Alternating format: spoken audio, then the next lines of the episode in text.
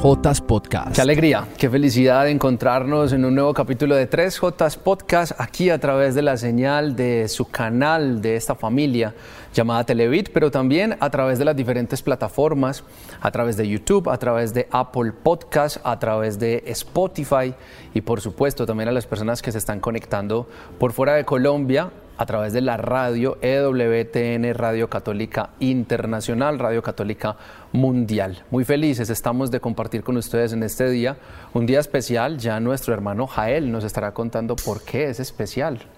José, hoy es especial porque tenemos como varios avisos parroquiales, aunque no deberían llamarse parroquiales, ¿cierto?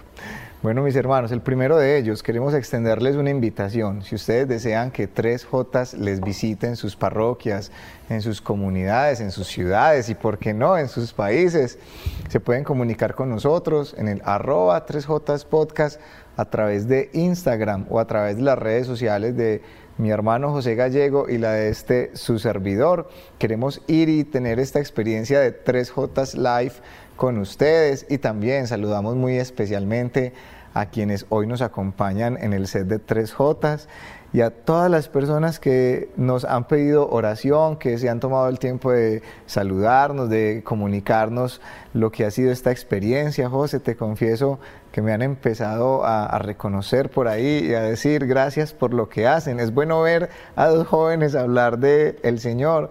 Yo les agradezco sobre todo por lo de jóvenes. todavía somos jóvenes, José Gallego. Al parecer, todavía somos jóvenes. Y obviamente eso sucede porque hacemos con la J más importante de todas, con Jesús, a quien vamos a saludar en este instante, en el nombre del Padre, del Hijo, del Espíritu Santo. Amén. Señor Jesús, hoy te damos las gracias por permitirnos compartir un encuentro más contigo, por llamarnos a la mesa como lo hiciste en su momento con tus discípulos allí en la última cena, por literalmente darnos vida para probar y compartir del pan, para probar y compartir del vino que es tu cuerpo y tu sangre. A ti que nos has cambiado la vida, a ti que nos has enamorado, a ti que literalmente diste tu vida por nuestra salvación. Te agradecemos por un día más en el cual tenemos la oportunidad de abrir los ojos a la vida, de abrir los ojos en este mundo, de tener nuestro corazón latiendo, porque cada latido de nuestro corazón es un agradecimiento que elevamos hasta ti porque nos quieres y nos necesitas en este mundo. Si nos has permitido abrir un día más los ojos, es porque aquí nos necesitas, aquí nos quieres y el final del camino, el final de la historia todavía no se ha escrito. Alguien decía, al final del día en Dios todo estará bien. Si todo no está bien es porque o no se está lo suficientemente en Dios o todavía no ha llegado el final. Santísima Virgen María, nos acogemos también a tus brazos de madre, a tu bendición maternal, sanadora, protectora y liberadora, y te pedimos nos tomes de la mano y nos lleves a tu Hijo Jesús. Todo esto te lo pedimos en el nombre poderoso de Cristo Jesús. Escúchanos, Señor. Amén, amén y amén. Amén. Hermano mío, pues a los dos nos pasan muchas cosas, pero a usted suelen pasarle muchísimas cosas. Y por estos días eh, sé que te encontraste con una amiga que ha sido muy especial en tu vida y con la cual tuviste en cierto momento la oportunidad de vivir una misión. Cuando me contabas lo que vivieron en esa misión, yo simplemente te dije, esto es un podcast. ¿Qué fue lo que pasó en ese encuentro? ¿Qué fue eso que estuvieron rememorando de aquella misión que viviste con tu amiga hermana? José Gallego, bueno, esto es una historia que me alegra hoy tener la oportunidad de contarles. Sé que en algún momento había de suceder. Estábamos de misión José, el Señor nos enviaba a llevar la alegría de esta buena noticia, pero nos encontramos con circunstancias adversas en la carretera. Una montaña había decidido venirse sobre la calzada y había taponado la vía. No había forma de pasar. Sabes que José nos faltó la fe del granito de mostaza, porque si hubiésemos tenido fe le hubiésemos dicho esa montaña, montaña en el nombre de Jesús, muévete, pero en ese momento, aunque tenía, se los confieso, muchas ganas de hacer esa oración, Lo que resultó fue que terminamos tomando nuestro equipaje y emprendiendo el camino de regreso. En el camino de regreso, un sol inclemente se posaba sobre nosotros. Teníamos los equipos, las guitarras, las cabinas, todo lo que llevábamos para la misión y empezamos a recorrer un camino que ya nos estaba pasando factura, cuando de pronto un bus que no se dirigía hacia la ciudad, hacia donde nosotros nos dirigíamos, paró y nos dijo, vengan, yo los puedo llevar. No voy hasta donde ustedes van, pero voy hasta cierta parte del camino. Y nosotros, no sé por qué le dijimos, no, gracias, no vamos para donde tú vas. José, seguimos caminando, vimos cómo este bus parte, se hace pequeño en el horizonte y finalmente lo dejamos ir y nos ponemos a reflexionar en medio de ese sol inclemente. ¿Qué hemos hecho? El Señor, viendo las circunstancias en las que nos encontramos, viendo el sol que estamos soportando, el equipaje que estamos cargando, nos envía un medio para cambiar completamente nuestra realidad y nosotros somos ciegos para reconocer la misericordia de Dios y la dejamos pasar. En ese momento yo no lo podía creer. Y yo empecé a orar nuevamente y yo le dije, Señor, envíanos una segunda oportunidad, no nos dejes nuevamente bajo el sol. Así sea un bus que vaya para Titiribí, Señor. Titiribí es un pueblo de Antioquia que estamos haciendo hoy famoso. Señor, yo, yo te juro que no vuelvo a dejar pasar tu misericordia de largo. José Dios nos regala una segunda oportunidad un bus nuevamente pasa por el lado de nosotros y ese momento nos descubre tan agradecidos. Le decimos, Señor, gracias, gracias. José, sé que mil cosas pueden desprenderse de aquí, mi hermano, por eso volvemos contigo, José Gallego.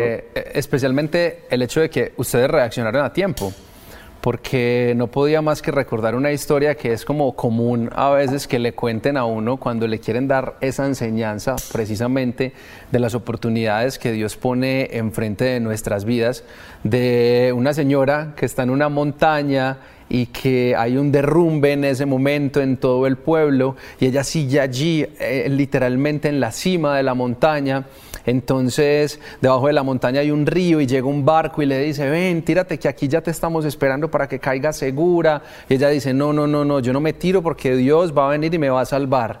Luego le mandan un helicóptero y literalmente le extienden eh, las escaleras para que ella pueda montarse el helicóptero y se salve. Y ella dice, no, no, no, no, no, a mí me dejan acá porque yo sé que Dios me va a salvar. Llegan unas personas, le dicen, venga, tómese de nuestra mano. Ella dice, no, es que yo sé que Dios me va a salvar. Finalmente esta mujer muere, se encuentra frente a frente con Dios y le dice, Señor, pero si toda mi vida la entregué a servirte, pero si toda mi vida la viví de cara a ti y siempre supe que en el momento en que lo necesitara tú me ibas a salvar, ¿por qué no lo hiciste? Y obviamente el Señor le dice, pero mujer, insensata, te envié un helicóptero, te envié un barco, te envié personas que te extendieron la mano y a ninguno de ellos quisiste eh, acatarle, a ninguno de ellos quisiste responderle simplemente a esa ayuda que yo te enviaba en el instante. Y eso nos hace pensar en algo más, hermano.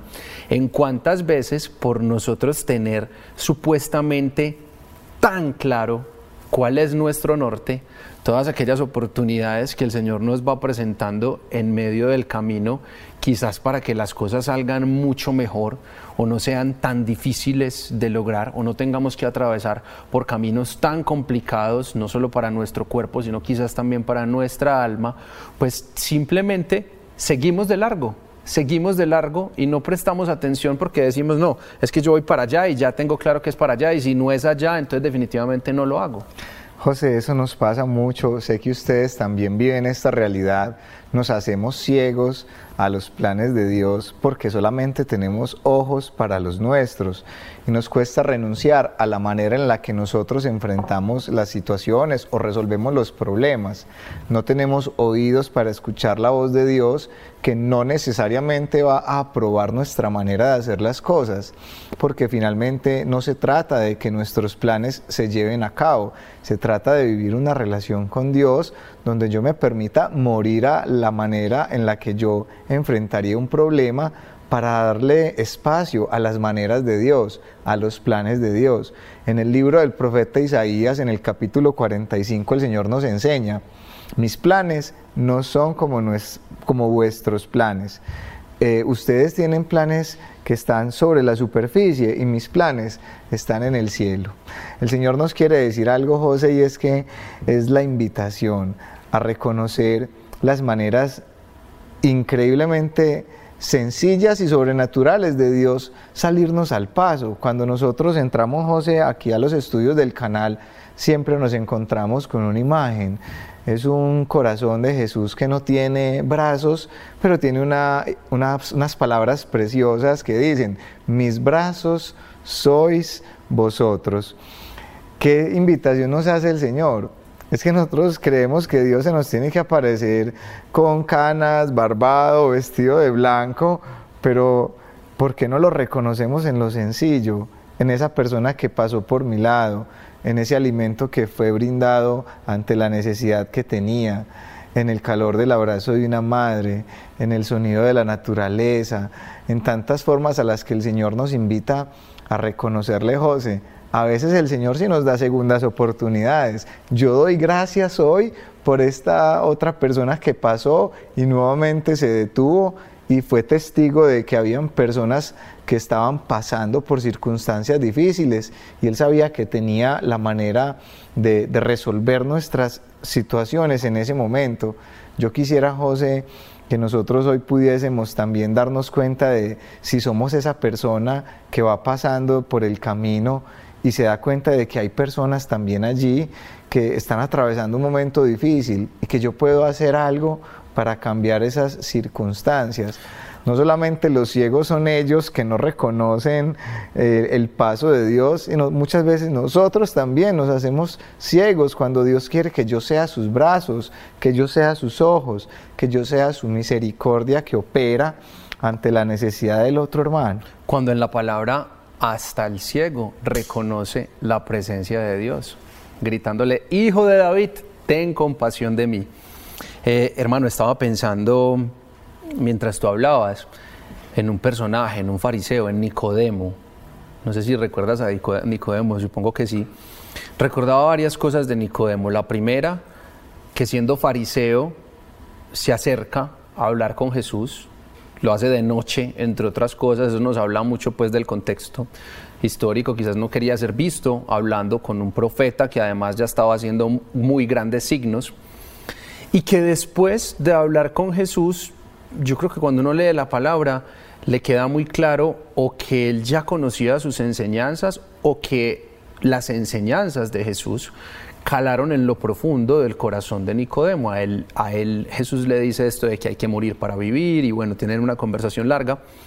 Pero más adelante, cuando ya se está desarrollando, se está llevando a cabo todo el proceso para que Jesús sea enjuiciado, y más que enjuiciado, calumniado, em, yo recuerdo que Nicodemo tiene una intervención donde dice, ¿acaso nuestra ley juzga a alguien? Eh, solamente por lo que dicen los demás, ¿acaso nuestra ley no escucha a las personas? Y es como la pequeña intervención de ya un Nicodemo con ese corazón tocado en su posición de fariseo, queriendo intervenir para que se le juzgue de buena manera a Jesús. E incluso al final se nos, se nos deja con mayor certeza que la enseñanza de Jesús ya había calado en el corazón de Nicodemo, porque recordemos que es quien le ayuda a José de Arimatea con todo lo del cuerpo después de la pasión y que llega con un montón de especies y no sé qué.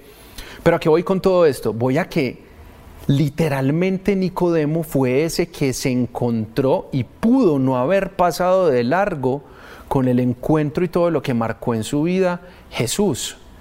Pero yo siento que también pudo haberse quedado corto porque literalmente tuvo la oportunidad de decir en medio de muchas personas influyentes en todo lo que podía haber pasado con Jesús, más allá de que sabemos que era el camino que se debía seguir, eh, pudo haber expresado abiertamente su creencia, testimonio y coherencia en aquellas enseñanzas que ya le había entregado el Señor, que me hacen pensar también en cuántas veces nosotros pasamos de largo por guardar silencio ante el momento en el cual podemos ser testimonio vivo de lo que el Señor ha hecho en nuestras vidas. Tú tienes una frase, José, característica. No me puedo callar aquello que sé que da, vida. No me puedo callar a Jesús. Yo quiero que nuestra vida transmita a aquel que finalmente ha cambiado nuestra vida. Es que quien nos ha conocido o quien tuvo la oportunidad de coincidir conmigo hace 10 años se da cuenta de que esa persona simplemente dejó de existir y le dio paso a una criatura completamente nueva. Pero lo único que yo hice durante este tiempo fue dejar a Dios ser Dios. Yo creo que es la invitación, mis hermanos, que hoy el Señor quiere extenderles. Hay una canción que dice, Jesús está pasando por aquí, Jesús está pasando por tu vida. Y Jesús quiere pasar para tocarla, para transformarla. Jesús no quiere pasar de largo. Jesús quiere detenerse ante la realidad que hoy estás viviendo. Quizá hoy puedan muchos de ustedes sentirse como nosotros en algún momento en ese camino, con el sol inclemente, el calor y el peso del equipaje, pidiéndole al Señor que tenga misericordia de nosotros y el Señor teniendo misericordia de nosotros, enviando sus instrumentos, enviando a aquellos que le han dicho sí y que esos que le dicen sí se vuelven sus manos, sus ojos, sus pies. Esta es una invitación también para ustedes, para que hoy le digan, Señor, aquí estoy. Yo también quiero ser tus manos, yo quiero ser tus ojos, yo quiero ser tus palabras. En una oportunidad, una persona en medio de su cotidianidad, el conductor de un taxi en la ciudad, se daba cuenta de que a través de sus palabras, una persona que estaba a punto de irse a lanzar a, un metro desde una estación, por lo que él pudo compartirle en esos minutos en el tránsito desde un lugar hasta el otro, esa persona se bajó esperanzada. El Señor a todos nos quiere usar como instrumentos, José, pero no todos se disponen como tú a decirle, Señor, aquí estoy para hacer tu voluntad, hermano. Y, recordaba que hace algunos días tenía la oportunidad de dar una charla a la cual decidí llamarle para el cuidado del alma. Y esa charla comenzaba diciendo que hay muchos productos, por ejemplo, para la cara, que sirven para el cuidado de la piel, como un bloqueador y demás, y lo mismo para el cuidado del pelo, existe un champú, existe un acondicionador. Pero el solo hecho de tenerlo, el solo hecho de que tú me regales un bloqueador, no garantiza que ya mi piel no se vaya a quemar, porque yo tengo que usarlo. A veces, hermano, también pasamos de largo con todos aquellos regalos que el Señor nos hace, porque el Señor nos regala el sacramento de la reconciliación, pero por el solo hecho de que nos lo regale, no sucede nada con nosotros. Tenemos que hacer uso de Él. El Señor nos regala su perdón y nos regala su misericordia. Pero a la mujer adúltera le dice, levántate, vete y no peques más. No, yo te perdono, no te juzgo y sigue haciendo lo que quieras, lo que, a lo que vaya, ¿cierto? Pues no. Asimismo, todos los regalos que el Señor nos entrega, literalmente nos los pone en bandeja de plata, pero no sucede absolutamente nada con nosotros si realmente no nos damos la oportunidad de usarlos de hacer que sus frutos se vean en nuestras vidas. Hermano, lleguemos al final de este capítulo con una oración, quizás con un canto que el Señor haya puesto en tu corazón, especialmente con una petición. Pidámosle al Señor en este ratico de oración que no nos permita pasar de largo ante todo aquello que llega a nuestras vidas y viene de parte de Él. Amén, José, que así sea. Yo los invito a mis hermanos a que busquemos ese espacio interior de encuentro con Dios, esa habitación donde solamente caben dos, tú y el Señor, aquel que conoce cuáles son las circunstancias que hoy estás atravesando, quizá muy difíciles, quizá más allá de las posibilidades que tú tengas de cambiarlas, pero reconociendo que donde nuestras fuerzas terminan, comienzan las fuerzas de Dios. Un Padre que nos ama y que ya nos ha hecho el mejor de los regalos, porque es que Dios ya intervino de la forma más absoluta en nuestra vida, nos ha amado hasta el extremo, entregándonos a Jesús. No importa lo que estés atravesando, yo te invito a que repitas estas palabras. Jesús, yo confío en ti. Jesús, Jesús, yo confío, Yo confío en ti, Señor. Jesús, yo confío en ti. Cada vez que tú pronuncias estas palabras, el problema se hace pequeño, la dificultad mengua, la montaña ya no parece tan alta, el problema ya no se ve tan grande. Padre, permítenos reconocerte como lo más importante en nuestra vida, aquel que llega para cambiarla, si se lo permito, Señor. Jesús, tú eres la persona más importante en este lugar. Jesús, tú eres la persona más importante en este lugar. Rey de reyes, Señor de señores, aquel que mi vida cambió, Rey de reyes, Señor de señores, aquel que mi vida cambió. Que tu misericordia, Señor, venga sobre nosotros como lo esperamos de ti. Y que tu paz, Señor, que sobrepasa todo entendimiento, hoy habita en el corazón de todos estos tus hijos que has invitado, Señor, a tu encuentro. Te lo pedimos, Padre, en el nombre de Jesús. Escúchanos, Señor. Amén.